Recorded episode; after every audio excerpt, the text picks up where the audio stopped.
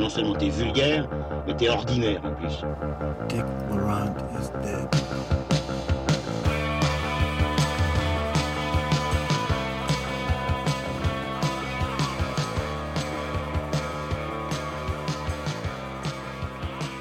Auditrices et auditeurs cinéphiles, bonjour ou bonsoir et bienvenue dans ce nouvel épisode de Transmission, la table ronde cinéphile qui fait le grand écart entre pop culture et cinéma d'auteur.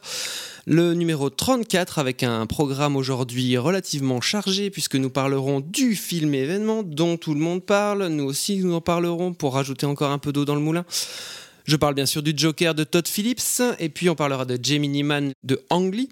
Bacurao, le film de Kleber Mendoza Filho et Juliano Dornelles, et de Portrait de la jeune fille en feu, le film de Céline Siama. Pour en parler, je suis encore une fois bien entouré avec mon camarade Lucien Alflands. Lucien, comment vas-tu? Très bien, et toi Oli Salut à tous. Ça va, ça va, merci. Donc euh, la question rituelle, si tu devais faire un épisode de transmission sur un film de super-héros, quel film de super-héros choisirais-tu vu que c'est toi qui commence sur le Joker aujourd'hui? Euh, probablement euh, Suicide Squad, parce que euh, il y a le plus grand acteur de tous les temps dedans, qui est Jared Leto. Merci bien. Euh, Manu, Manu est là, c'est là avec moi. Comment vas-tu Manu? Bien, Olivier. Et toi, par contre, tu vas parler de Bacurao, un film qui cite de manière tout à fait explicite John Carpenter. Donc je sais que tu es un grand fan de Jean Charpentier. Si tu devais faire un épisode de transmission sur un film de Big John, quel film choisirais-tu? Hmm, Ça serait un peu difficile de choisir. Je- J'exclurais The Yard, son dernier film, mais euh, après. euh, The Ward. Euh, enfin, c'est The Yard, c'est un film de James Gray. Ne revenons pas à James Gray. Revenons toujours à James Gray. Et à Carpenter.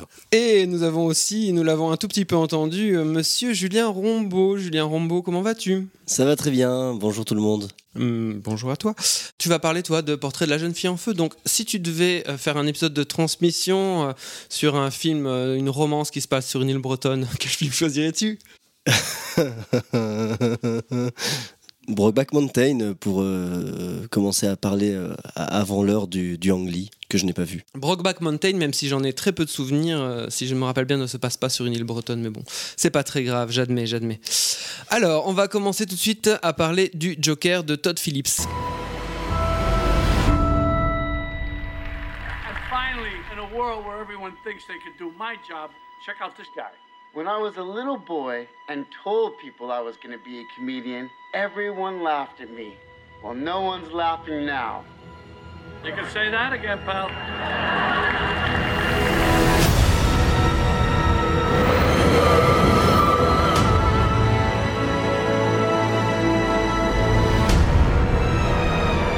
It's so awful, isn't it?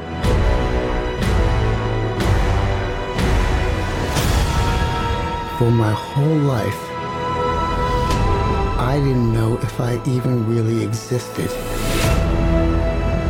But I do. And people are starting to notice. You think this is funny? is this a joke to you?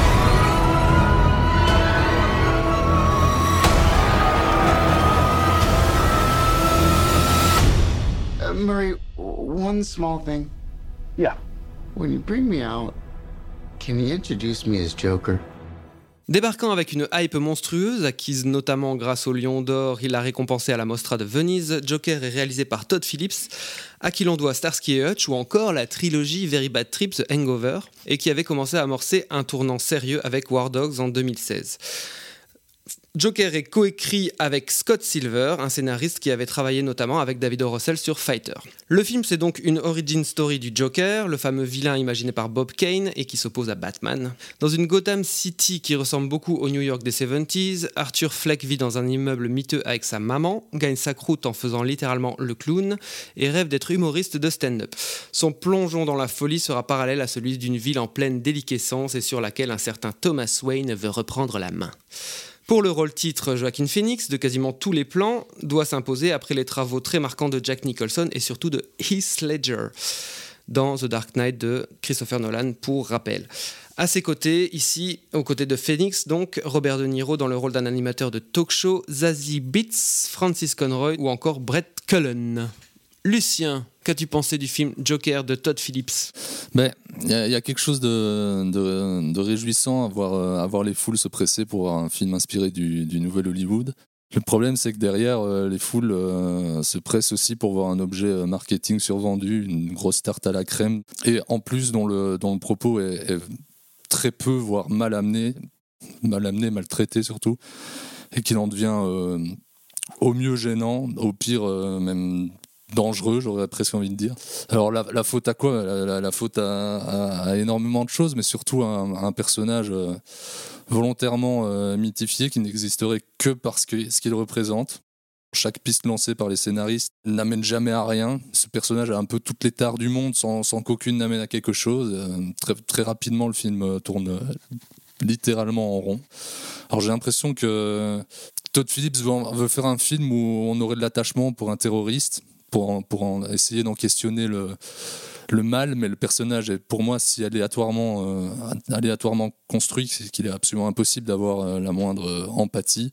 Et le mal, ben, pff, au final, il est, il est, il est, il est pas vraiment fou, il rit vaguement euh, quand il n'y a pas de raison de rire, euh, il n'est pas, il est pas vraiment maléfique. En plus, dans le film, le, le personnage de, de Thomas Wayne est traité comme étant bien plus méchant que lui, c'est jamais sa faute, c'est toujours. euh, Mais il y c'est a ça, toujours, il- comme- il est- toujours une, une- Une volonté de déresponsabiliser le ça, personnage ouais, tout le temps. Exactement, il y a toujours, il y a toujours une raison pour qu'il fasse le mal. Et en plus, le, le- le schéma est vraiment, enfin, c'est toujours, c'est pas lui, c'est la société ou c'est- la pression qu'on lui impose. Il y a vraiment un schéma, c'est vraiment pression, pression sociétale, folie, folie, violence, violence, meurtre, meurtre. Chaos, quoi. Voilà, c'est un peu. C'est le, discours du film. Ça, ça, ça mène à rien. C'est bordélique. C'est. Euh, moi, ça m'a fait penser à une pub, ce genre de, produit qui s'empare d'une imagerie euh, qui se voudrait révolutionnaire pour te, vendre quelque chose en, creux. C'est juste du, c'est juste de, de l'apparat. Et puis il y a quelque chose qui est très embarrassant. Le film est vendu dans sa note d'intention comme un hommage au cinéma de, de Scorsese via Taxi Driver, la valse des, pantins avec le, euh, qui reprend à l'inverse le rôle qu'il avait dans la valse des pantins. Mais le problème, c'est que c'est un film qui n'est jamais malaisant. Là où ces films-là, tu, tu étais vraiment aux côtés des personnages dans leur euh, névrose, euh, dans leur souffrance vis-à-vis de la société. Et euh, Scorsese n'était pas complaisant avec ses personnages, comme là, il est d'une complaisance, puisqu'à chaque fois, quand il va commettre un meurtre, quand il fait quelque chose, on lui donne toujours le, entre guillemets le beau rôle, c'est la faute à pas de chance. Oui, bah, euh, alors je, vais apporter un peu de contrepoint, je crois. Je, vous trouve assez dur avec le film, euh, les amis. Je suis d'accord avec euh, des choses qui ont été dites, et notamment, je crois qu'il y a un vrai problème d'écriture et des facilités d'écriture. C'est pas un film subtil. Vous avez dit le discours est un peu, bas, le discours est un peu bas de plafond parfois. Ok, on, voilà. Mais je trouve par contre que Bon, après, je suis un amoureux des acteurs et je crois que peut-être c'est ça qui me, qui, me, qui, me fait dire autre chose. Mais quand tu dis Manu qu'il est pas malaisant, je suis pas d'accord, moi, par exemple. Je trouve que par tous les, enfin, par Joaquin Phoenix et tous ses gestes et tout, tout transpire une solitude, un, un- un mal-être de vivre. Il y a quelque chose de fort, je trouve, qui se joue entre le personnage et, et- et comment il est vu par tout le monde. Alors là aussi, ça manque de subtilité. Euh, par exemple, la scène du bus, etc., où euh, il fait quelques grimaces et tout de suite, tout le monde est contre lui. Tout- tu, tu disais, Lucien, tout le monde est contre lui, tout le monde est méchant. C'est vrai que c'est pas subtil. C'est de la- pantomime, c'est juste ça qui fait. Il n'y a pas du tout. Le, il y a- le personnage est tellement peu construit que Joaquin Phoenix est un très bon acteur, mais le problème c'est qu'il a rien pour moi à défendre. C'est Et du du vide coup, il est poussif. Et il y a quand même, tu, parles de la scène du bus en disant qu'elle est, poussive, qu'elle est, appuyée. Il y a quand même euh, une mise en scène dans le film qui est, symboliquement lourde. Il y a, vraiment, c'est littéralement, on le voit trois fois, je crois, monter des escaliers péniblement. Et puis alors, après son premier meurtre, il les descend tout guilleret, au ralenti, en dansant, parce que il a tué, il s'est libéré d'un poids social. C'est hallucinant. Il y a une scène, il y a une scène quand même où sans trop spoiler. Il rentre dans un hôpital, si mes souvenirs sont bons. Il se prend une, une porte euh, automatique qui s'ouvre pas. On voit sortie écrit dessus. Là, il y a un mec qui sort, la porte s'ouvre, il y a un mec qui gueule Hé, attention, c'est la sortie là Ok, on a bien compris, le mec va à contre-courant des autres. Enfin voilà, il rit en décalage avec les, Oui. les autres gens quand oui, il va voir un oui. spectacle Oui, comique. oui, c'est c'est sûr que que c'est pas pas le film le plus subtil qu'on ait vu. Et ton exemple est, est le bon euh, notamment, mais je trouve quand même qu'il y a de la détresse dans le personnage. Je suis pas d'accord pour dire qu'il est poussif. Je trouve que euh, le talent de Phoenix fait que finalement on est avec lui, en empathie avec lui. Et je trouve surtout qu'il y a des scènes spectaculaires dans le bon sens du terme. Je trouve que la scène, par exemple. Bon alors euh, avant ça il, descend les escaliers un peu guilleré, c'est un peu ok, c'est un peu littér- littéralement un peu facile, mais la, scène de course poursuite etc qui se finit dans le métro etc visuellement je trouve que ça en- ça, ça, voilà ça envoie quand même dans moi ça, ça, me ça me le, le film je le trouve euh, dynamique et, et j'ai envie d'être avec lui.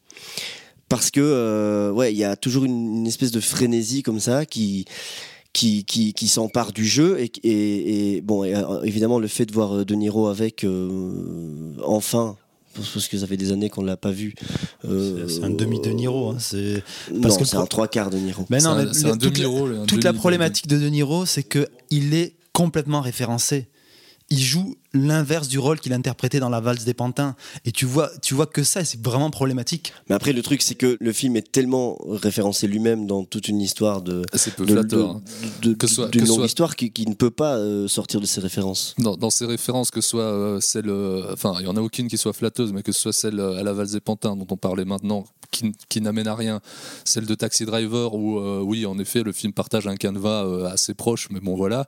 Et puis alors, il y en a plein, il y, a- il y en a, il y a un, il y a un un florilège de, citations inutiles. Il y en a au nerf à vif, à Blowout, à Excalibur, à juste pourquoi. Et ça, pose même une question sur pourquoi ah, pourquoi il met son film dans cette dans cette époque là je, je ne, je, je ne comprends pas l'intérêt si ce n'est pour faire un petit clin d'œil à regardez je refais du cinéma comme dans comme on en faisait dans les années 70 ça n'a aucun intérêt. Et puis quitte à casser le moule, justement, comme il le fait avec euh, le, le personnage de, de Wayne, qui est plus ce milliardaire philanthrope, etc., quitte à casser le moule, mais qui casse le moule un petit peu de, de, cet hommage hyper emprunté à, Scorsese, qui l'investisse vraiment, et pas le vider de son sens, parce qu'en fait, il prend le cinéma de Scorsese et il le vide de toute sa substance. C'est sûr qu'il y a un problème de ce côté-là. C'est définitivement pas le chef-d'œuvre dont, euh, annoncé ou le chef-d'œuvre dont, pas mal de gens parlent, mais euh, j'ai pas non plus de haine euh, euh, outrancière contre ce film. Je trouve juste que c'est un film qui est euh, globalement mal écrit, voire sous-écrit. Le personnage, je l'achète pas parce que je trouve qu'il est incohérent, qu'il y a plein de choses. Enfin, par exemple, à un moment, il y a tout un suspense qui est construit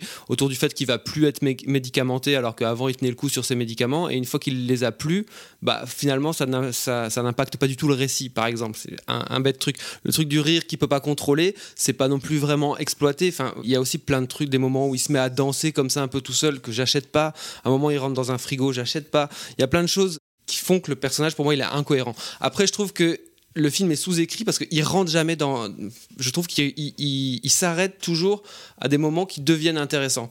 L'exemple, le mec veut être comédien de stand-up et à un moment il monte sur scène, il y a un moment gênant. Et tout de suite après, au lieu de, de- de- de continuer d'écrire la scène et d'aller se frotter à la scène et de voir vraiment ce qui se passe, et ben le, le Todd Phillips nous balance de la musique et on est, on est volé de, de la, de- de- d'un enjeu qui se nouait là. Euh, c'est vrai, pareil, que, vrai cette scène s'arrête un peu à l'acmé, enfin au moment où ça peut décoller, c'est juste au moment où tu pourrais sentir l'humiliation du personnage. Tu ne la ressens jamais Bah voilà. tout le film. Et chaque fois, ça s'arrête avant. c'est à chaque fois prévenu par la musique j'ai l'impression que chaque fois qu'il va vaguement se passer quelque chose dans le film il y a une musique avant qui, qui te prévient de ce qui va se passer donc ça casse aussi la dynamique Mais je crois, Manu, qu'il a peur d'une complaisance et que c'est aussi pour Mais ça il qu'il y a un coupe, vrai mais- problème, Mais, c'est vrai que Mais il est hyper complaisant. Il y a un vrai problème à ce niveau-là. Il y a un vrai problème sur l'empathie que tu as avec le personnage, quoi. Parce que bon, euh, les personnes précarisées et qui n'ont pas de bol dans la vie, c'est pas pour ça qu'ils deviennent tous des, euh, des tueurs fous euh, qui vont commencer à fracasser la gueule de leurs collègues contre les murs. Enfin, Oui, mais enfin, il compte un peu sur l'intelligence du spectateur aussi. On va pas tous devenir des, des, des tueurs parce qu'on n'a a- pas de thunes. tu vois, il y a enfin. un vrai, il y a un vrai, euh, pour moi, il y a un vrai souci au niveau de l'empathie qui est généré vis-à-vis du personnage. Moi, je, je suis absolument d'accord là- là-dessus et je trouve même que c'est vraiment c'est pire que ça. C'est même un peu euh, un peu euh, un- dangereux. bah, je sais pas, dangereux, mais en tout cas, il y, a- y y vraiment un problème avec ça, d'autant que il y, a- il y a un plan quand même. Parce que moi, tu parles de, de, de films sous-écrits, film aussi assez souvent sous-mis en scène, ou au mieux euh, sursignifiant dans sa mise en scène. Et il y a un plan quand même où, euh, où le spectateur est quand même directement attaché euh, à, un personnage qui admire ce personnage de Joker par un, regard caméra sur un, sur un clown qui porte le masque dans un taxi, qui regarde directement. Il y a vraiment, en plus, c'est d'une lourdeur. Il y, a, il y a trois échanges de, de regards caméra avec Joaquin Phoenix. Euh, pour, clairement euh, associer le, spectateur à, ce- personnage de, clown dans le taxi et donc à quelqu'un qui admire ce Joker. Franchement, moi, je suis, moi quand je vois ça, je suis gêné. Je me sens même un peu, un peu euh, déshonoré de la part du réalisateur. C'est un peu à la fois me prendre pour un con et me faire penser quelque chose que j'ai pas spécialement envie de penser. Moi, je suis vraiment gêné avec ça. Et un autre truc que je voulais dire sur le, sur le, le- le côté soumis en scène, je pense que dans le film, on va avoir une trentaine de plans, et franchement, j'exagère pas, sur des lettres. C'est-à-dire, il sait pas, il sait pas mettre en scène, il filme tout le temps des trucs écrits pour nous expliquer ce qui se. Mais il n'y a, pas un autre moyen de mettre ça en scène? C'est de faire un peu de cinéma, peut-être à un moment. Je suis d'accord, j'avais remarqué ça aussi. Mais bon, il y, a- plein d'exemples comme ça. À un moment, il, attend devant l'hôpital, il y a deux flics qui viennent le voir et euh, on se dit Ah, il va y avoir une confrontation quand même. Comment il va s'en sortir? Il s'en sort, euh, genre juste, il leur dit Allez vous faire foutre et il rentre dans, dans dans l'hôpital. A- enfin, voilà, à chaque fois, il se colle pas aux scènes, quoi. Il y va pas. Jusqu'à. Attention, donc là j'apporte un peu de mesure. Je trouve que euh, le film, une fois que euh, Joaquin Phoenix a complètement pété les plombs, on va dire le, le dernier, dernière euh, demi-heure. la dernière demi-heure, là je trouve que le film me happe un peu plus. Euh, tout ce qui se passe euh, en effet dans le métro. Et je trouve que la scène du talk show, eh ben, au moins là tu as une scène qui est construite quand même dans la longueur, avec une vraie confrontation, un vrai truc qui se noue. Et, euh, et, et je trouve que la fin, ce qui se passe dans la rue, c'est plutôt, c'est plutôt bien.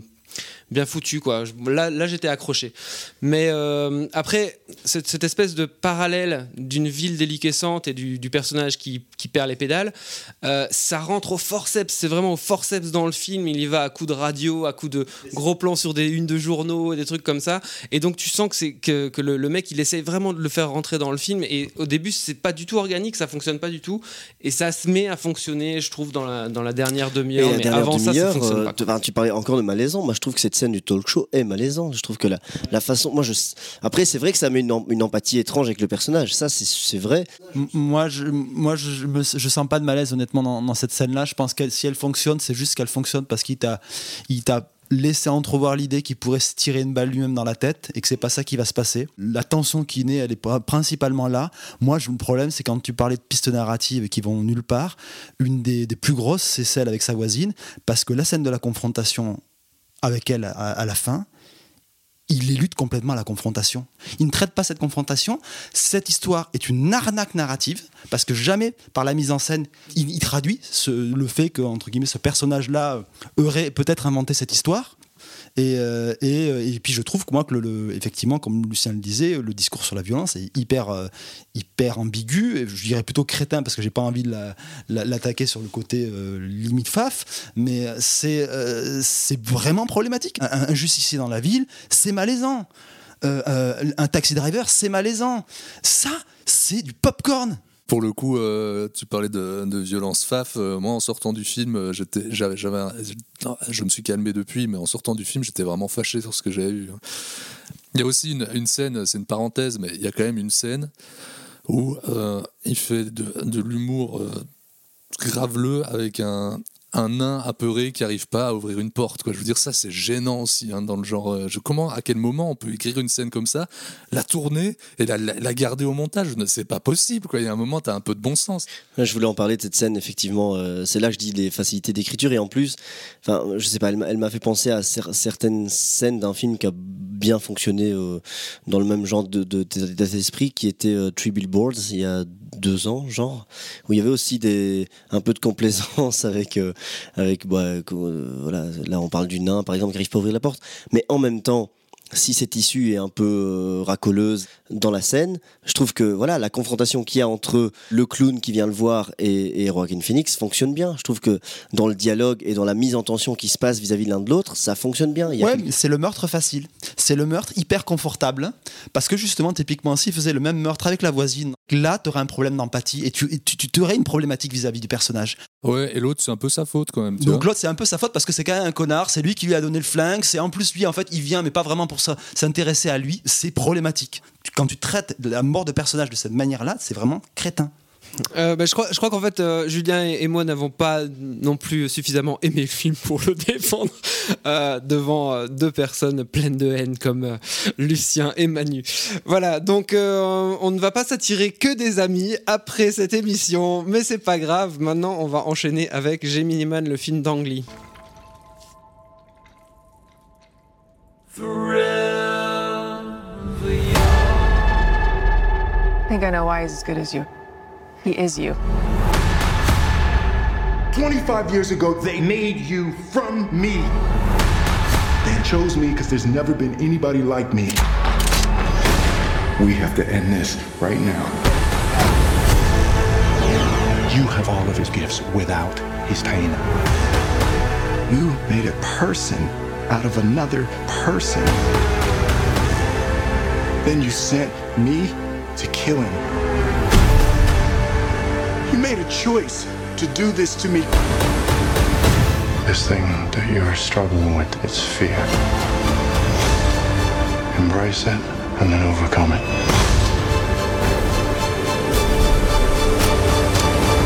Of all the people in the world to come after me, why would he send you?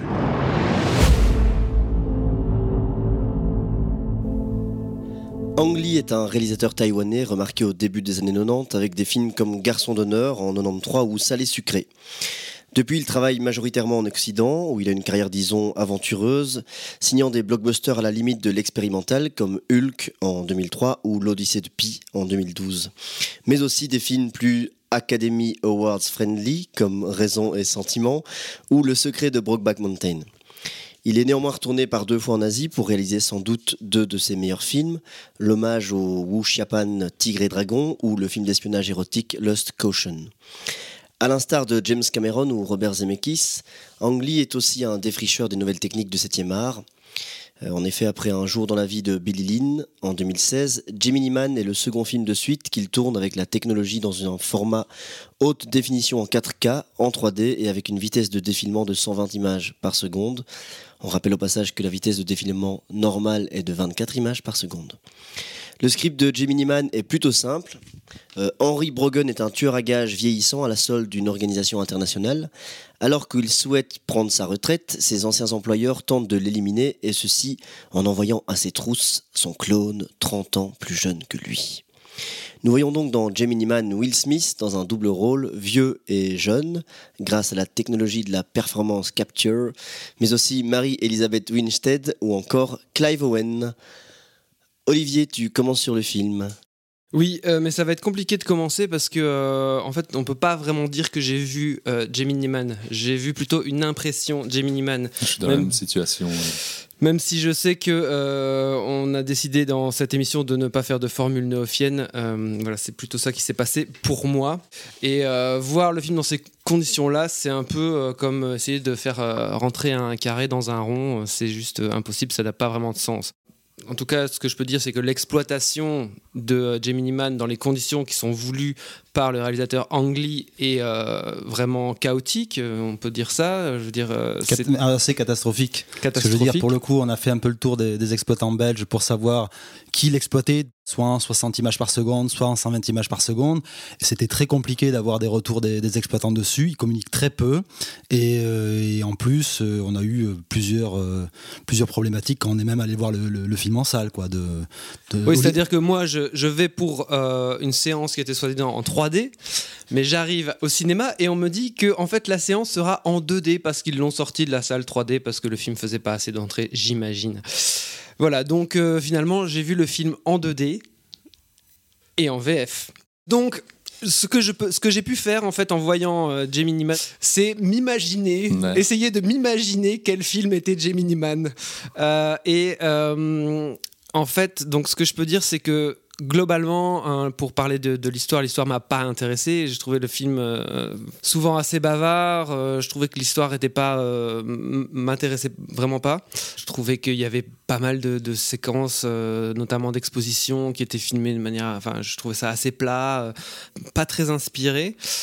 Puis après, ben forcément, il y a les scènes d'action qui, euh, d'un coup, euh, sont en effet ultra bien découpées, euh, sans doute ultra spectaculaires quand tu les vois dans, les bonnes conditions, qui jouent constamment, enfin beaucoup d'effets de profondeur de champ. Il y a notamment, la, je pense que le, highlight, hein, la scène vraiment phare pour ça, c'est la poursuite à Carthagène. Il y a tout un effet, enfin tout un travail. On voit tout un travail sur un sur un système de reflets, sur Will Smith à ce moment-là, un fusil avec comme un double foyer, enfin il a deux viseurs, c'est très bizarre. Et en fait, euh, va jouer de cette euh, de plan à travers les viseurs qui, j'imagine, donne quelque chose de tout à fait différent euh, quand tu le vois euh, en- dans les bonnes conditions. Euh, et voilà, c'est que c'est un. Ang Lee, par exemple, euh, l'Odyssée de Pi, moi, c'était, je pense, le plus beau film que j'ai vu en 3D, en tout, dans le sens où c'était le film qui exploitait le mieux, je trouve, cette technologie, de manière vraiment poétique. Et je pense que, exploitant une telle euh, technologie, là, le 120 frames par, par seconde, euh, il, doit, il doit y avoir quelque chose, mais que moi, je, je- ne saisis pas, en tout cas, euh, avec la vision du film tel que je l'ai eu, quoi. Après, il avait, ce qui est étrange aussi avec ce film, c'est que ici, le, scénario, donc on sait qu'il a traîné longtemps à Hollywood, et euh, enfin, pour moi, je, je, je, je- vois pas ce qui a pu vraiment, je, me pose vraiment la question de ce qui a pu intéresser Ang Lee dans, dans ce scénario-là, sachant qu'il avait fait déjà avec la même technologie un film avant qui était un drame, donc euh, Un jour dans la vie de Billy Lynn, qui était beaucoup plus intéressant, euh, selon, enfin voilà, toujours, euh, c'est mon avis, en tout cas au niveau dramatique et Je peux juste pour te. Je pense que ce qu'il a, ce qu'il est allé chercher dans ce film-là, c'est justement, à mon avis, lié à la réception de Billy Lynn, qui a été quasiment pas exploitée dans la manière dont il avait été conçu en 120 images par seconde à travers le monde. Et je pense qu'il est arrivé sur Gemini Man comme avec ce film-là, comme en l'appréhendant comme un cheval de Troie. Juste un dernier truc, euh, c'est par rapport à l'autre défi technique du film qui est ce, ce, fait d'avoir un Will Smith, un double de Will Smith jeune. Euh, là, pour le coup, je trouve que euh, ça fonctionne quasiment à 90% du film. On achète vraiment le truc, à l'exception de la première scène où il discute sur le, sur le lit avec Clive Owen. Je trouve que là, il y a quelque chose de de- encore de- d'étrange euh, qui, euh, qui nous rapproche de cette euh, vallée, voilà ce fameux concept de plus l'android est proche de l'être humain et plus on va voir le, le- le défaut le plus le minime. La vallée de l'étrange, Olivier. La vallée de l'étrange, voilà. Donc parce que voilà, il y, a un- il y a un Will Smith jeune, c'est le prince de Bel Air qui est de retour, il est là, il a 20 ans et ça marche quasiment tout le temps, selon moi. Voilà. Lucien. Bah ouais, moi, moi comme, comme toi, euh, je pense que c'est pas plus mal que je prenne la parole maintenant, comme ça on laisse quelqu'un qui a vraiment vu le film euh, terminer. Euh, comme, comme toi, Oli, moi je suis un peu gêné de parler du film parce que je l'ai vu dans, un peu dans les, dans les pires conditions qui soient. Et comme toi, bah, euh, je, dois parler de. Voilà, donc pour moi, ça, reste, ça reste un film que j'ai trouvé relativement sympa et qui, même en 2D, tente quand même. À plusieurs moments de, de, de, questionner, euh, de questionner le rapport à l'image et à l'identité. Même en 2D, encore une fois, et dans, et dans, les, en, en euh, dans les mauvaises conditions, on sent une, une, mise, une mise en scène euh, qui, dans les scènes d'action, est, est, très inspirée. Tu parlais des, des, doubles, des lunettes à double foyer, mais il y a aussi beaucoup de jeux sur, sur les miroirs, sur les, enfin, qui, qui, sont, qui sont quand même intéressantes, qu'on qu'on ne voit pas spécialement, qu'on voit pas dans un Marvel, par exemple. Après, oui, la, construction et l'équilibre euh, scénaristique du film euh, tient pas vraiment à chaque problème. Il y a une solution qui tombe un peu de nulle part. Enfin bon, ça, euh, voilà, c'est pas. Et au final, en plus, le, traitement intellectuel de, son sujet va pas hyper loin. Malgré ça, j'espère, que le film fera, fera date parce que c'est grâce à ce genre de à ce genre d'avancée que, comme, comme le cinéma l'a toujours fait depuis, euh, depuis sa naissance, euh, qui, qui continuera, continuera à exister, et non pas euh, dans une lutte contre, contre les plateformes Netflix, etc., mais juste avancer en parallèle, proposer d'autres choses, et c'est ça qu'essaye de faire Ang Lee, et que... Garder le pouvoir d'attraction. Garder le pouvoir d'attraction, ouais. Voilà, je vais peut-être surtout laisser parler Manu.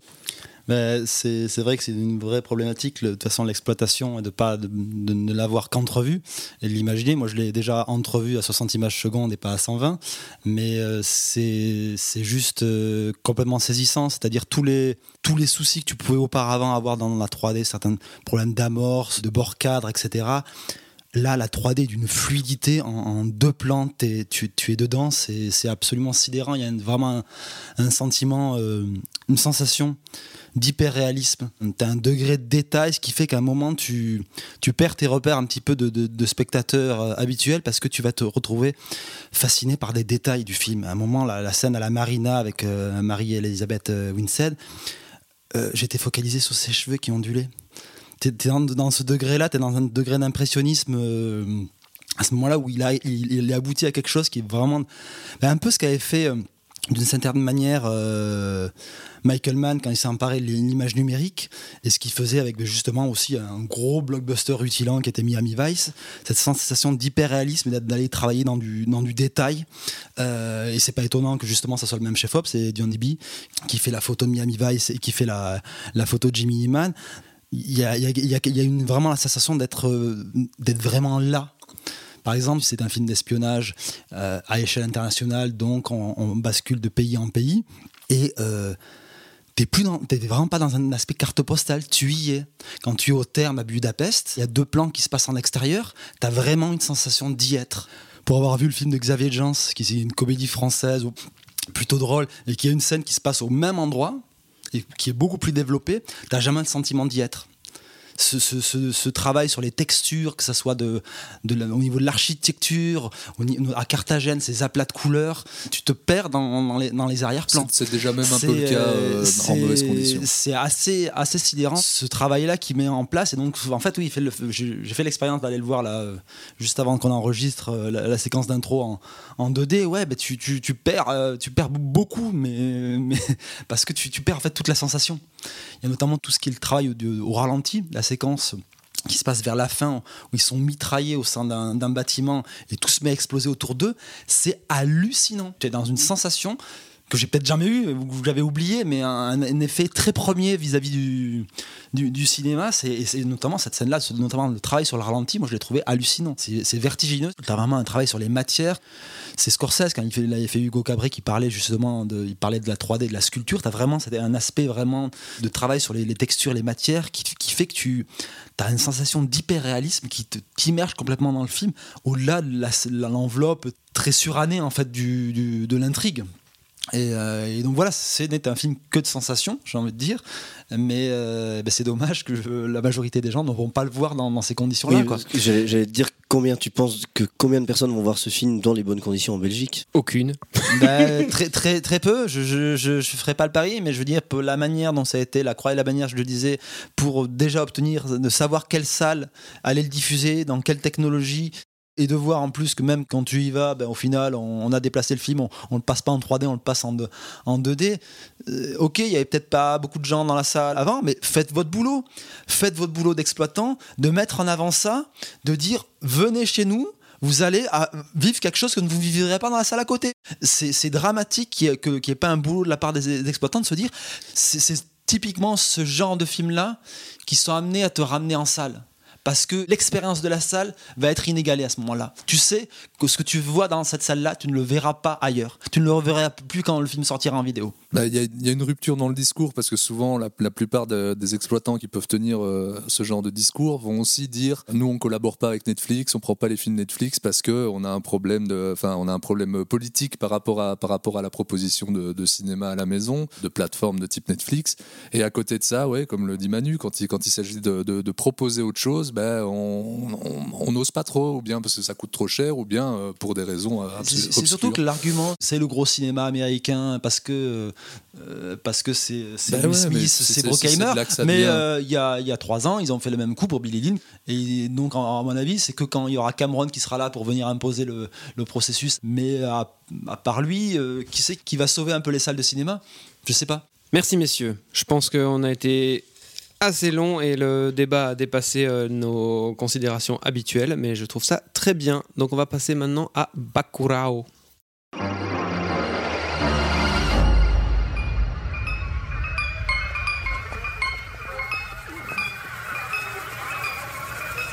Brigitte va mourir.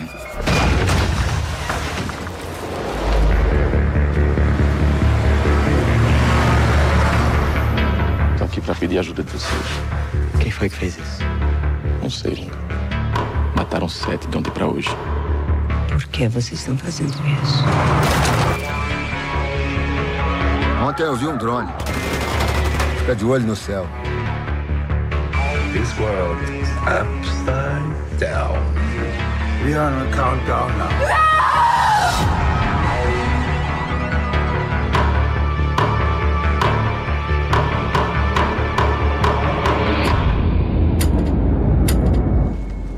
Quem foi que fez isso?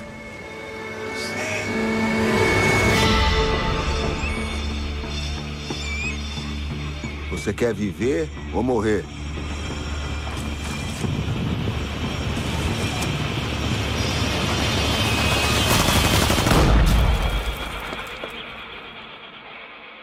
Après les bruits de récif et Aquarius, Bacurao est le troisième long métrage du Brésilien Kleber Mendoza Filho.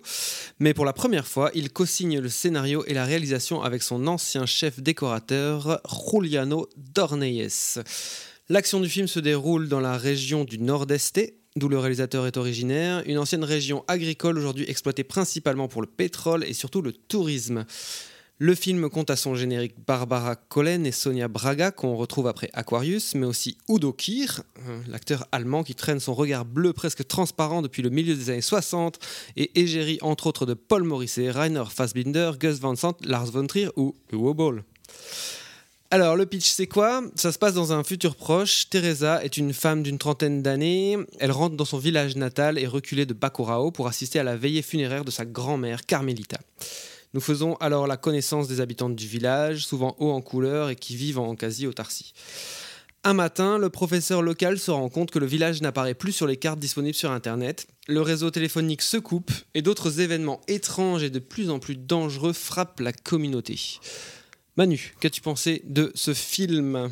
Moi, j'y allais euh, un petit peu à reculons sur, sur, euh, sur Bakuro parce que la manière dont le film a été vendu à base de hashtag Carpenter, hashtag Romero, hashtag Borman, hashtag Deodato, je me disais, ça va être un film qui va aussi beaucoup manquer de- d'identité. Dans ces hashtags, il y avait un hashtag qui aurait été plus adéquat, à mon avis, c'était plutôt un hashtag Jodorowsky. J'ai vu beaucoup de parenté avec le cinéma de Jodorowsky plutôt qu'avec toutes ces références. C'est un film qui ne va pas avoir vraiment de personnage principal. Il y a une très belle idée que ce- ça va être le, village entier et donc on va pas s'apesantir sur un personnage en particulier. Donc non, j'étais plutôt en fait agréablement surpris. Par le film, peut-être du fait de, ma réticence au départ. Euh, j'ai trouvé justement, j'ai beaucoup aimé cette liberté de ton qu'il avait, d'être iconoclaste, mais en, restant toujours ludique. Après, si j'avais un petit point négatif à développer, c'est que le- le- les antagonistes du récit, les, méchants, je trouve qu'ils sont assez mal amenés, assez lourdement, c'est pas très clair. Tu ne sais pas trop où le film veut se diriger avec ce- cette piste-là.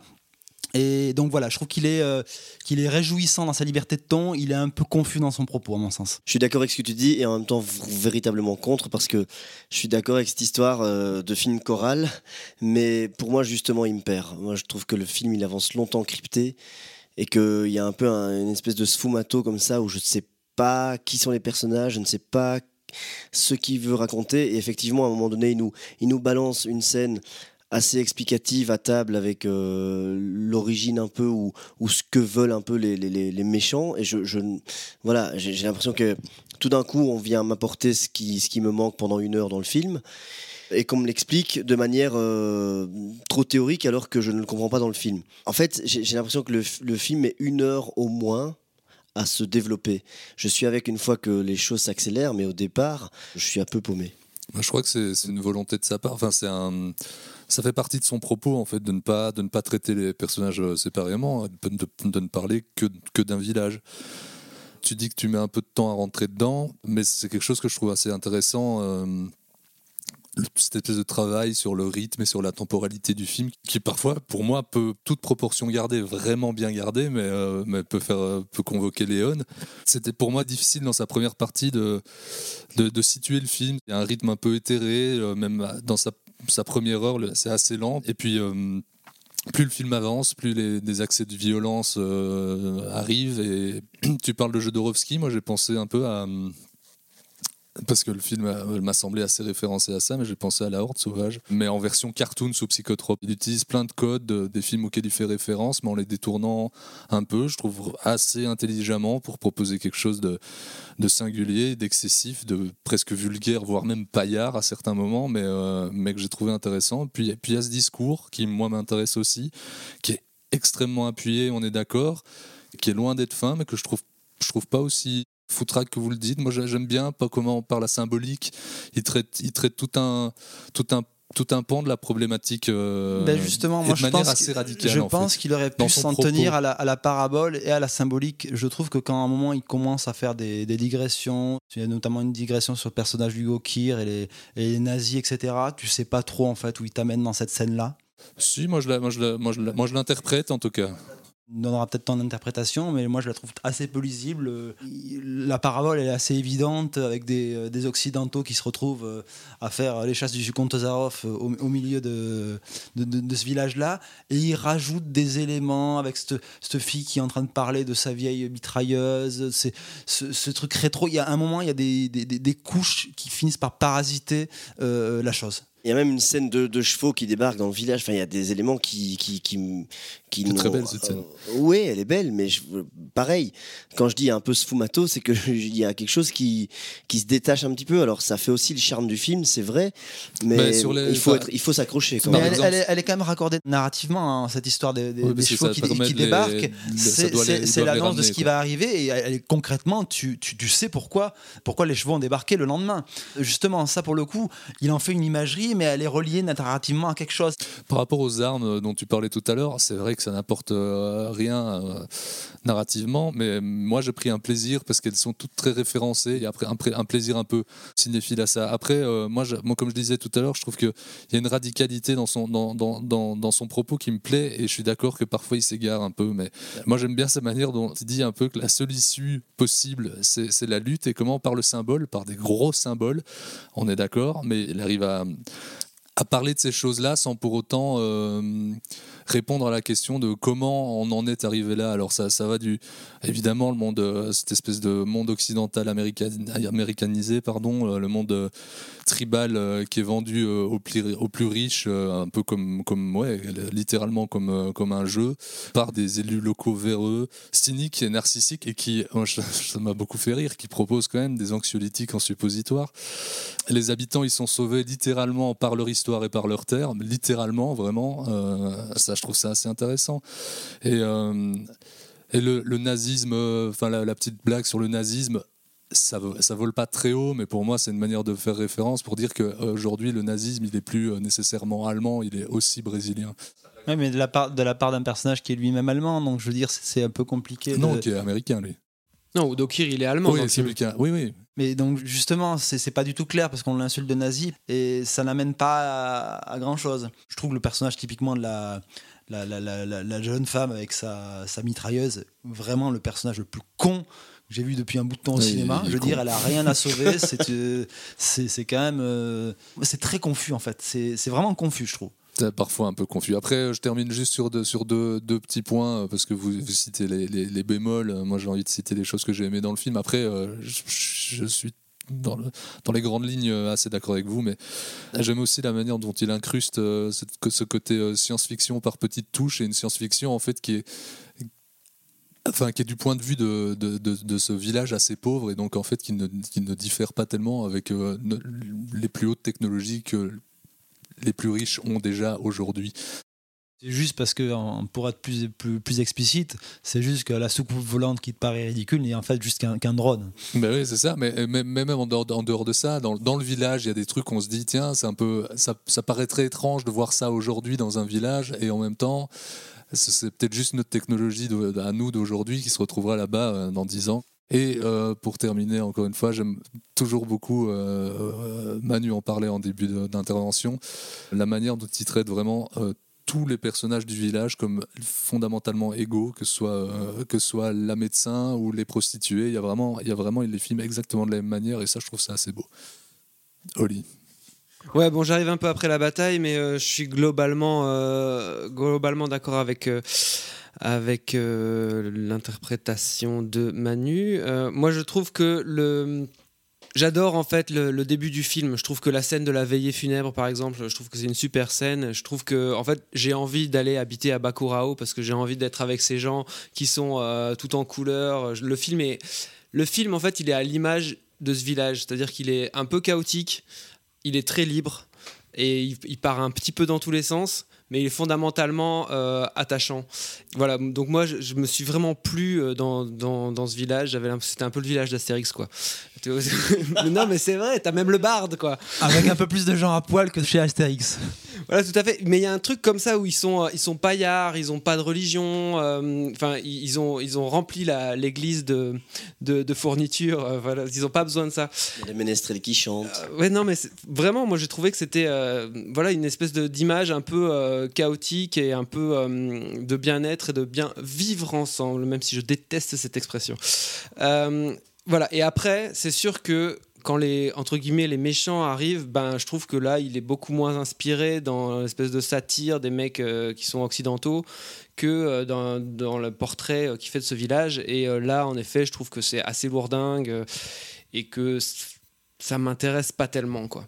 Malgré tout, il y a des, des, euh, des scènes qui sont euh, super réussies. Je trouve euh, je- euh, la scène qui fait euh, qui, avec le- le- la lampe torche et, et les, les enfants qui s'éloignent progressivement du village. je trouve que c'est une scène qui est super bien gérée et qui est gérée au niveau voilà purement du film d'épouvante et je trouve ça assez, assez bien fait. C'était assez réjouissant. La scène de euh, j'ai appelé ça, j'ai écrit euh, l'arrosage de plantes à poil était aussi très chouette quoi. Je veux dire, il y a, plusieurs régulièrement des idées qui, euh, qui te ramènent dans le film, même si en effet il est, le film est un peu bordélique et un peu parasité par certains trucs qui sont accessoires. Moi par exemple, le coup de la soucoupe volante, j'ai trouvé ça vraiment con et pas très, pas très intéressant.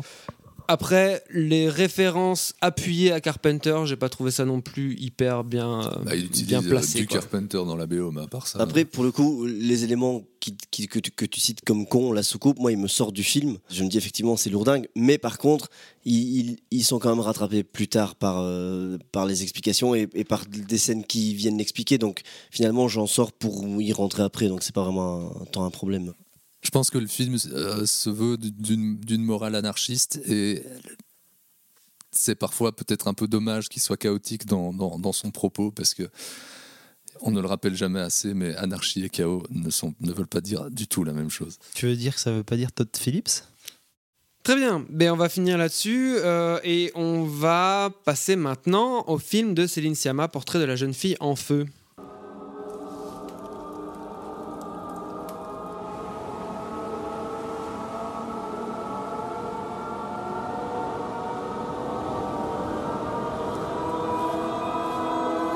Je suis venue pour vous peindre. C'était donc ça vos regards.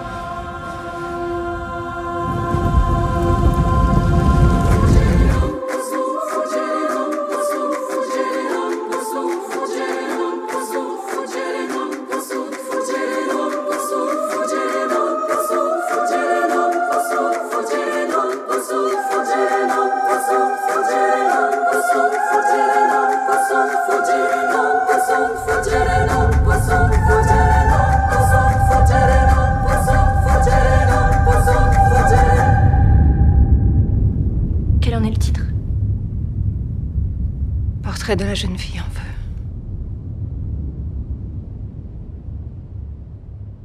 Nous parlons donc maintenant du quatrième long métrage écrit et réalisé par Céline Sciamma après Naissance des pieuvres qui révéla Adèle Haenel, puis Tomboy en 2011 et Bande de filles en 2014.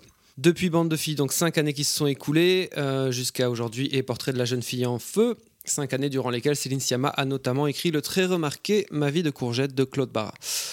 Prix du scénario au dernier festival de Cannes, Portrait de la jeune fille en feu se déroule à la fin du XVIIIe siècle sur une île bretonne. Marianne est une jeune peintre engagée par une comtesse pour faire le portrait de sa fille Héloïse. Ce portrait étant destiné au futur époux milanais de la jeune Héloïse qui vient d'être sortie du couvent. Mais cette dernière refuse le mariage arrangé et donc elle refuse aussi de poser. Au casting, on retrouve Adèle Haenel, Noémie Merlan, mais aussi la jeune Louana Bajrami dans le rôle d'une jeune servante, ou encore Valeria Golino, l'inoubliable Ramada du diptyque Hot Shots. La photographie est de Claire Maton. habitué des films de Maïwen et d'Alain Guiraudy, qui a aussi travaillé sur Atlantique de Mati Diop, dont nous parlerons peut-être au mois de décembre, si j'arrive à convaincre mes congénères. Julien, tu vas commencer sur le film de Céline Sciamma. Qu'en as-tu pensé? Euh, Il m'a laissé un sentiment mitigé, ce film. Euh, je trouve que il y a des qualités au cinéma de, de Siama et dans ce film ici qui sont presque euh, des qualités littéraires, j'ai trouvé. C'est-à-dire dans la, dans la façon de construire le récit patiemment, dans la, la, la, la façon de construire des images et de développer de l'imaginaire qui, qui, par rapport à ces images et par rapport à ces attentes. Et le, je trouvais qu'il y avait presque du, Flaubert dans, dans la manière d'introduire les personnages. C'est- de, créer le désir, de créer la- la- l'attente. Par exemple, le personnage d'Héloïse, donc qui est beaucoup teasé, c'est-à-dire on en parle, euh, un petit, on en parle avant, on, att- on attend quelque chose d'elle. On, crée une, voilà, du désir, on crée un- quelque chose. Et, évidemment, il faut qu'elle soit à la hauteur de ses attentes. Et je trouve que le film est as- assez bien résumé, donc je ne vais pas spoiler, mais dans le dernier plan, parce que je trouve qu'il y a des très belles choses et des choses assez agaçantes. Et ce dernier plan, je crois que ce sont, c'est pas un grand spoil, c'est un visage fixe, euh, enfin un plan fixe sur Adèle Haenel. Et je trouve qu'il il est très beau, après tout ce qu'on a éprouvé, tout ce qu'on a vécu dans le film, et qu'en même temps, il est très long. Et il y a une sorte de complaisance, je trouve, justement, à la filmer, une sorte de, allez, de, de presque de larmoyant qui commence à, s'attarder sur elle. Et je trouve que c'est un peu le, le symbole du film qui est sur un équilibre précaire souvent. C'est-à-dire qu'il y a des très belles choses, même dans le jeu, et en même temps, il y a des choses euh, qui ne fonctionnent pas. Par exemple, dans le jeu, dans la naissance du désir, dans tout ce qui est muet, dans tout ce qui est euh, l'en- l'envie, la rencontre, etc., vis-à-vis de l'autre, c'est très bien joué, c'est très bien filmé, la naissance de ce désir. Et en même temps, une fois qu'il y a des dialogues, ça peut vraiment se casser la figure. Notamment parce que c'est des dialogues un peu surannés, un peu vieillots, d'une langue qui est, est, est passée. Et donc, la façon dont ils vont sortir est très artificielle. Ils parlent par exemple d'Orphée et d'Eurydice dans une longue scène euh, à table. Je trouve la scène abominable. Et en même temps, dans la, façon dont je disais dont, elle a de filmer le désir, l'attente et de frustrer ce désir, je trouve qu'il y a quelque chose d'assez intelligent parce qu'on on, euh, on- croit toujours qu'il va se passer quelque chose, on espère toujours et finalement ce désir est cassé. Et je trouve que ça crée quelque chose sur le spectateur qui reste euh, avec le film. Et alors, bon, je pourrais en parler après, mais il y a une, des, des fulgurances, je trouve, de scènes, en dehors de, de choses qui fonctionnent pas, qui sont par exemple la scène autour du feu, euh, avec un, long échange de regards entre les deux. Là, je vois vraiment la montée du fantasme, l'érotisme qui monte avant d'être. euh, en, voilà, ça finit dans une grotte, etc. C'est une très belle scène, je trouve. Mais voilà, un sentiment mitigé donc. Bah écoute, j'ai eu un sentiment aussi mitigé par rapport au film, mais plutôt globalement très positif, mais je crois que j'ai ressenti à peu près complètement l'inverse de toi. Euh, C'est-à-dire que moi, le problème principal que j'ai avec le film, c'est que euh, je trouve que justement la naissance du désir, euh, je, je, je, suis pas au diapason de, de, ce qui se passe entre les, entre les deux filles. Ça, c'est mon principal problème, ça, je le ressens pas. Mais je trouve que le film, il est... Il est faudrait peut-être parler de ce qu'il n'est pas. En fait, déjà, il est assez épuré au niveau de la mise en scène. Il y a, pour un film euh, en costume, euh, tu vois, 18e siècle, les décors sont assez, assez vides. Les, les costumes sont souvent plutôt ré- résumés à une couleur. C'est très codifié. Et puis après, c'est pas du tout un film qui, justement, se joue sur le dialogue. Je trouve que c'est un film qui en dit énormément par ses cadrages, par justement les jeux de couleurs, par euh, son découpage. Je trouve que justement Siama, elle essaye euh, d'épurer, de mettre au maximum en cinéma. À plusieurs moments, régulièrement dans le film, je me suis dit waouh, ça c'est quand même du cinéma qui en jette quoi. Bon, par exemple. Tu t'en as parlé, euh, pour moi c'est pas un processus, ça peut être un processus littéraire, mais là c'est purement cinématographique, la manière dont elle va retarder l'apparition, la première apparition d'Adèle Haenel, avec ce long plan euh, voilà, qui la suit euh, jusqu'à la course, etc. Moi j'ai trouvé ça vraiment, j'étais j'étais accroché par le film et même l'entrée dans le film. Bêtement, l'entrée dans le film, enfin pas les, pas les, jeux de regard, mais dès qu'on est dans le flashback, sur la barque, tout est dans l'action, il n'y a aucun mot qui est dit quasiment et juste par le geste que la fille va faire, eh ben, tu as déjà une idée du personnage. Tu es Oui. déjà avec elle. Ça, je suis d'accord, mais l'entrée du film, elle est, elle est, elle est autre que ça. hein. Elle, est- elle est avec ce- une scène de peinture et de, de modèles Non, qui mais ça, et je... je- trouve que les scènes de peinture sont d'ailleurs souvent longues et lentes. Mais, après, mais justement, ouais. c'est un film. C'est là où euh, je suis pas non plus d'accord avec toi sur le dernier plan, parce que moi, le dernier plan, je trouve qu'il est très beau justement dans sa longueur, parce que c'est un film que immédiatement après la séance, j'ai eu envie de revoir déjà, parce que euh, je c'est un film qui euh, qui développe un discours sur le regard, sur le souvenir, sur la valeur du souvenir par rapport à l'instant présent, sur euh, un discours méta par rapport au cinéma, clairement, parce que bon, c'est quand même l'histoire d'une nana qui est engagée pour euh, regarder Adèle, Adèle Haenel et la peindre, et Céline Sciamma, depuis, enfin, dans son premier film et dans celui-là, filme Adèle Haenel. Et que le cinéma n'est qu'une histoire de regard. Oui, voilà, très clairement. Mais bon, là, c'est vraiment le sujet. Et je, je pense que le, le message, ou en tout cas ce que Céline Sciamma a à dire à propos justement du regard et du souvenir, ça m'a un peu échappé, je crois, dans le film à une première vision, et euh, j'ai envie de le revoir pour ça. Après, je, trouve que la, la- fin du film, moi, j'ai trouvé ça vraiment très, très émouvant. Et il y a une autre scène que j'ai trouvée très émouvante, c'est celle de, euh, où... euh, Noémie Merlan va esquisser une scène d'avortement. Et j'ai trouvé que dans cette scène-là, il y avait vraiment quelque chose de féministe qui est pas dans le discours, mais qui est purement dans les actes. Et je trouve que ce que ça raconte de, euh, la prise de pouvoir féminine à ce moment-là, notamment elle, euh, par rapport à sa position de peintre, qui peut pas peindre certains sujets, etc. Et le fait de prendre ce sujet-là, j'ai trouvé ça super beau. Vous avez beaucoup parlé de, quelque chose quelquefois d'un peu littéraire ou de où justement Olivier n'était pas forcément d'accord. Euh, moi, je dirais que c'est la problématique que j'ai vis-à-vis du film que j'ai plutôt apprécié, c'est que je trouve qu'il est un peu trop littéral dans ce qu'il veut dire et donc il est très symbolique dans la manière justement c'est assez beau justement quand justement elle s'en parle du cinéma pour, pour traduire ça, notamment tout ce qui est la, ma- la manière dont elle va dilater l'arrivée et retarder l'arrivée d'Adèle Haenel dans, le récit, c'est très beau, il y a notamment en ce moment où tu penses la voir arriver, fin de compte ce n'est que la, domestique qui arrive à porter la robe, il y a, il plein d'idées comme ça qui sont, qui sont très belles, et c'est pas le fait que ça soit du vieux français que ça me pose problème dans les dialogues, c'est qu'en fait, à des moments, les dialogues surlignent ce qui est déjà évident à l'image. Et moi, c'est assez prégnant. Il y a un moment, un enchaînement de trois scènes qui sont la scène où elle est dans la cuisine et elle discute avec la domestique et, et elle dit à la domestique que je la vois peu sourire. Et la domestique lui répond mais vous avez essayé de la faire euh, de la faire sourire. Scène d'après échange avec la, entre la, la, mère d'Adèle Haenel et la, et la jeune peintre et elle fait éclater de rire la mère et la mère lui dit ah mais pour rire il faut être deux scène suivante elle se retrouve en train de- de peindre le portrait et elle regarde une chaise vide. À un moment cet aspect hyper littéral surligné pose problème. Et moi, j'ai ce problème-là dans, le film.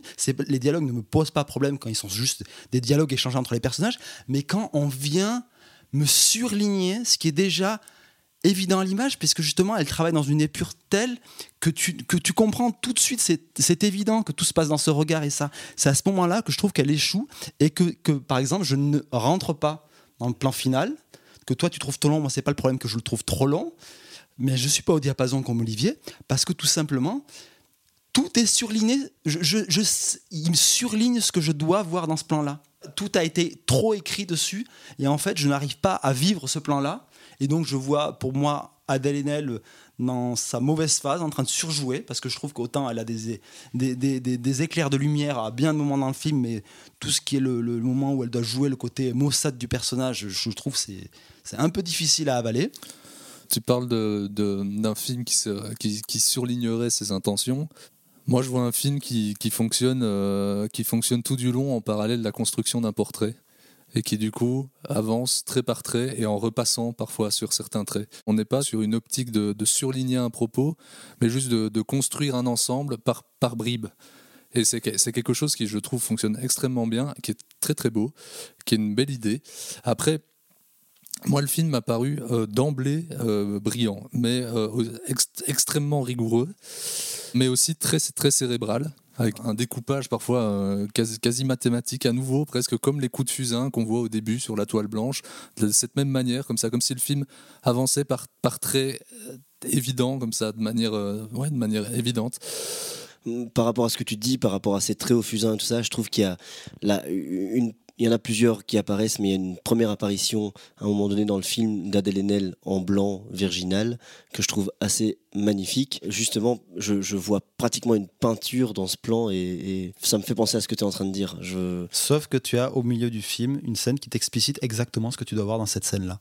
Et quelle est la symbolique de cette robe blanche. Et c'est ça le problème. Parce que moi, je trouve ça un peu théorique quand tu me dis que c'est. euh, ben, elle repasse, elle repasse. Mais à un moment, quand elle le verbalise, ok, ce que je voulais te montrer par l'image, c'est ça, ça me pose problème. Parce que je trouve qu'elle était brillante avant et je me dis, mais pourquoi? Je suis pas bête. Fais-moi confiance en tant que spectateur. Peut-être, mais moi, j'ai, en fait, moi, j'ai tout de suite été pris par le, par, le projet parce parce qu'elle me proposait. Comme je disais, cette proposition extrêmement cérébrale, je suis tout de suite rentré dedans et je me suis dit, ok, ça, ça, le, film va proposer ça, il va falloir rentrer là-dedans, il va falloir un peu à la fois comprendre les images et, et prendre ce qui va être donné en plus. Parce que. Non, mais justement, elle fait, le elle, elle fait processus inverse parce que justement, elle va surligner ces images. C'est pas justement euh, super cérébral, ça, c'est justement un petit peu Si, parce que littéral non, plutôt que cérébral. ben, euh, moi, là où je trouve, euh, je trouve ça très cérébral, c'est toute la narration est basée sur le fait de construire un, un, un portrait, un tableau. Il y a un truc qui est bizarre avec Adèle Haenel quand même, parce que là, je reviens plutôt sur le côté de Manu, mais euh, parce que au début, Adèle Haenel en femme du 18e siècle, j'ai du mal, j'y crois pas trop.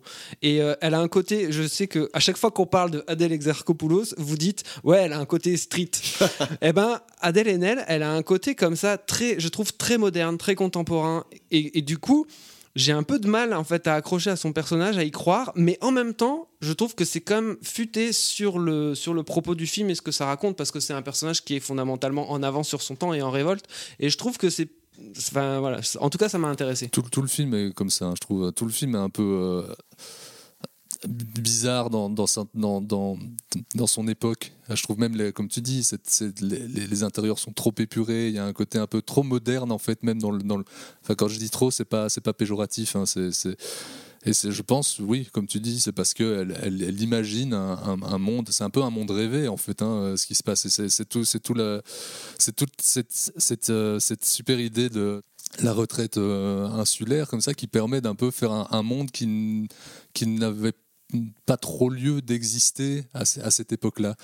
En, éloignant tout, homme, tout regard masculin, comme euh, s'il n'existait euh, simplement pas, ou en tout cas que, de manière, euh, manière théorique. Ce qui permet en plus pour moi d'éviter une réflexion, un discours politique ou sociétal sur, la relation qui est montrée. Laisser la, la- la relation pour ce qu'elle est et pas pour ce qu'elle représente. En fait, j'aime la manière dont elle arrive à filmer des, des strates de souvenirs palpables. Je je sais pas, je ne peux pas l'expliquer autrement, mais il y a vraiment tout, le- tout le film est est un- une, sorte de flashback et j'aime beaucoup cette idée, euh, cette approche qu'elle a euh, et, toute la réflexion qui va avec sur le fait euh, d'observer son temps, un, présent, mais à travers le souvenir et donc en le restituant, pardon. Et c'est tout. Le film fonctionne toujours comme ça. Tout fonctionne un peu toujours avec euh, avec son contraire, avec un jeu de miroir, c'est-à-dire qu'une une, une chose donne toujours lieu à, à- à ce qu'il y a de- en face. C'est pour ça que je dis que c'est un film très cérébral. C'est peut-être moi qui est qui est euh, qui sur Surinterprété surinterprète, mais euh, Tu surinterprètes jamais pourtant Lucien d'habitude? C'est pas du tout ton style. Mais ce que, ce que j'aime beaucoup là-dedans, c'est qu'outre euh, la, la, la, la, la poésie de, de, de, de- de beaucoup d'images proposées, ça donne un film euh, instable, en fait, comme le sont les, les, les plus grandes passions. Des images qui sont parfois, euh, ce qui pourrait paraître sur le papier euh, totalement, euh, totalement improbable et qui en fait fonctionnent. Par exemple, euh, un truc.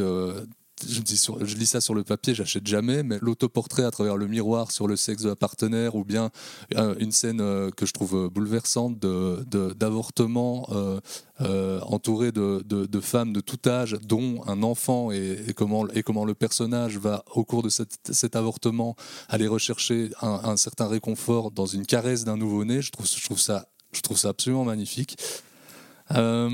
Et J'aime aussi énormément la manière dont, euh, d'un pur point de vue mise en scène, il y a très peu de mouvements de caméra, mais quand ils arrivent, ils, sont, ils prennent une, tout de suite, je trouve, une ampleur euh, hallucinante qui crée euh, pour moi vraiment un, un embrasement euh, des sens. En fait, je trouve même que certains mouvements de caméra sont mélodramatiques, juste, pas, juste par leur mouvement, parce qu'ils arrivent. Elle est tellement économe dans les mouvements de caméra que quand, quand ils arrivent, il y y a- y y tout de suite une ampleur qui s'en dégage totalement. J'ai pas compris Lucien, est-ce que tu aurais aimé le film? Je crois qu'il l'a détesté, mais qu'il a du mal à l'exprimer. Je crois que c'est ce que j'ai vu de plus beau dans le cinéma français depuis euh, très longtemps. Depuis Amour d'Anneke, je crois. Très bien, merci. Euh, donc euh, maintenant, nous allons entendre Harry Callahan. Écoute, pourrieux. Pour moi, tu n'es qu'une merde de chien qui s'étale sur un trottoir. Et tu sais ce qu'on fait d'une merde de ce genre? On peut l'enlever soigneusement avec une pelle, on peut laisser la pluie et le vent la balayer, ou bien on peut l'écraser. Alors si tu veux un conseil d'ami, choisis bien l'endroit où on te chiera. Dernier tour de table de cette transmission numéro 34, les conseils. Et donc, nous allons commencer avec monsieur Julien Rombaud. Julien Rombaud, qu'as-tu dans ta besace à nous proposer? Eh bien, écoutez, je vais conseiller un documentaire euh, qui est sorti il y a au moins une année sur euh, la plateforme Netflix, euh, qui s'appelle Jim et Andy, hein, qui est réalisé par Chris Smith. Le frère de Will. Et qui est en fait euh, réalisé à partir des images tournées lors du tournage de euh, Men on the Moon de Milos Forman. Et donc qui s'attarde un petit peu sur la, la relation complètement schizophrénique et c'est assez fascinant de voir à quel point euh, Jim Carrey se plonge totalement dans le rôle au point d'en devenir assez imbuvable, au point d'être complètement incontrôlable pour le réalisateur qui est pourtant expérimenté. C'est assez fascinant parce qu'on voit les, arcanes ouais, de la, du génie ou de la folie, c'est selon euh, dans, la, dans laquelle euh, Jim Carrey se, se- ju- jusqu'où il peut aller pour, pour interpréter son rôle et, et jusqu'où ça peut le pousser surtout. C'est quelque chose qui, qui va toujours le marquer et qui va qui va qui va qui va qui le marque encore aujourd'hui. Voilà. Très bien, merci monsieur Rombaud. Nous allons enchaîner avec euh, monsieur Alflantz. Euh, moi, je n'avais pas préparé grand-chose, donc je vais, euh, je vais vous conseiller en fait de, d'écouter ou de lire euh, plus ou moins n'importe quelle euh, interview de Céline Sciamma, qui est quelqu'un qui parle extrêmement bien de cinéma et de son cinéma. Voilà. Et euh, la meilleure interview que tu as vue ou lue, c'est où? La meilleure, je sais pas, mais pour vous dire euh, à quel point elle est douée, euh, je l'ai entendue sur la première l'autre jour et c'était pas mal. Merci. Alors, euh, je vous signale que le 6 novembre prochain sortira le film long métrage d'animation J'ai perdu mon corps de Jérémy Clapin. C'est l'histoire d'une main qui cherche son corps euh, et euh, le film a quand même euh, se traîne une belle réputation depuis le festival de Cannes où il a été dévoilé. Et pour vous préparer à ça, vous pouvez accéder très facilement sur Vimeo à trois courts-métrages réalisés par Jérémy Clapin qui sont une histoire vertébrale, Schizine et Palmipedarium. Des courts-métrages qui sont pleins de spleen, de fantastique et de poésie. Il y a un petit côté euh, Charlie Kaufman comme ça. Euh, et je vous conseille particulièrement Schizine, l'histoire d'un mec qui est frappé par une météorite et qui dès lors va devoir s'habituer à vivre à 91 cm de lui-même. Vous, vous voyez pas ce que ça peut donner? Bah regardez le film. Manu. Et moi, je vais vous conseiller euh, un- une BD qui, euh, qui vient de ressortir. Je crois que c'est Delcourt qui édite ça. C'est euh, l'adaptation qui a été faite par Mike Magnolia, qui est donc l'auteur de Hellboy, qui avait fait euh, la novélisation, la BDisation de, de- du Dracula de Coppola, qui suit euh, assez à la lettre le scénario de Coppola et que je trouve en fait beaucoup plus réussi que le film de Coppola. Donc, Quoi? Voilà. On en reparlera un autre jour. Et nous avons le regret de vous annoncer que le prochain épisode de transmission se fera sans notre euh, MC préféré, puisqu'il est désormais mort d'un pieu dans le cœur. euh. Non, mais je j'ai pas lu en fait la BD de Mignola, même si j'aime beaucoup Mignola, mais euh, mais j'ai- j'aime beaucoup le film de Coppola aussi, même s'il a des défauts. Il est un peu tout kitschouille, mais il est quand même très intéressant, je trouve. J'aime beaucoup le film de Coppola, mais il a des aspects, à mon sens, des fois, limite un peu bis par moment. Bon, sur ces bonnes paroles, on vous dit merci de nous avoir écoutés. On se retrouvera bientôt pour euh, un 35e épisode de transmission dont on n'a pas encore une idée du programme. À très bientôt, merci de nous avoir écoutés. Bye bye.